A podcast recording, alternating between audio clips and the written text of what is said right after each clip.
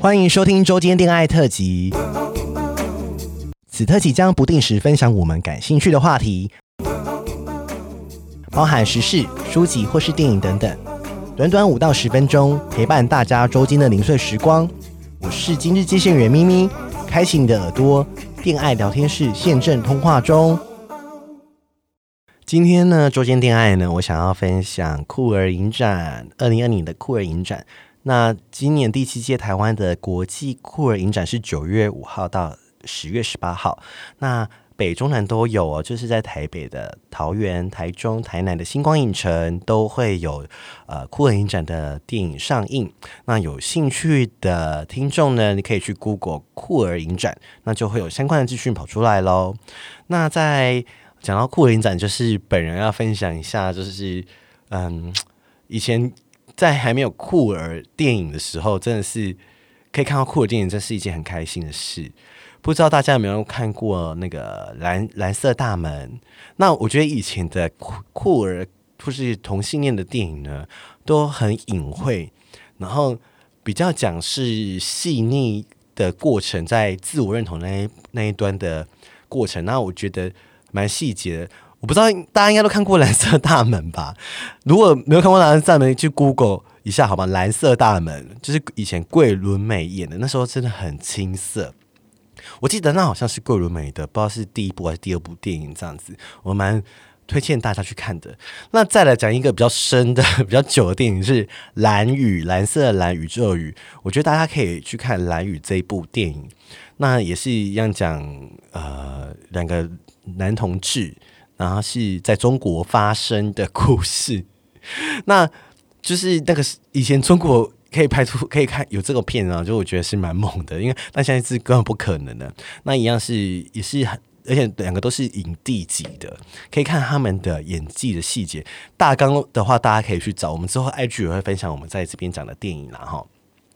那再来我要讲的是比较不是电影的，是呃，不知道大家有没有看过。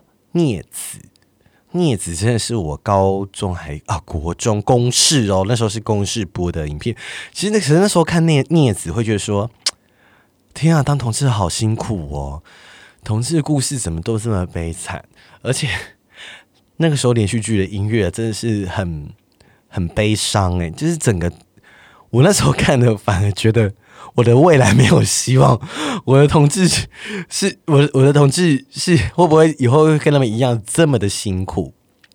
那这个是，嗯，我觉得有兴趣可以去找一下镊子的一些。影片网络上好像还找得到，有一些公司公司那时候还有一些版权，好像可以去找他来看。然后那时候是范植范植伟演的啦，对。那再来就是我要讲一下，就是本届酷影展里面有一部片呢，我觉得蛮特别的，跟我们前面几集讲的那个 BDSM 有点像啊。比如说那部电影名称是日本的电影，那导演是陈定秀夫，那电影名称叫《性的巨药》。开发成银烫不挤的身体，我刚看这个标题，我就很想看。那反正它是一个 BL 的漫画改编的电影，然后这个导演呢，他很会拍一些官能情色的电影哦。然后我觉得 真的蛮好看，我就是有大概看了一下预告片啊，然后里面的尺度真的是大到真的是吓烂。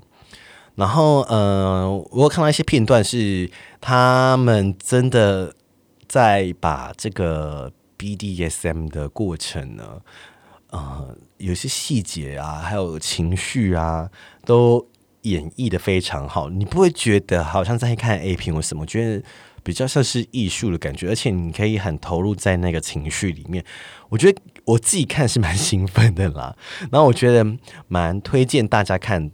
呃，这一部电影的，就是呃，它的整个气氛啊，整个步调，整个剪接啊，还有细节都，我觉得都处理得蛮好的。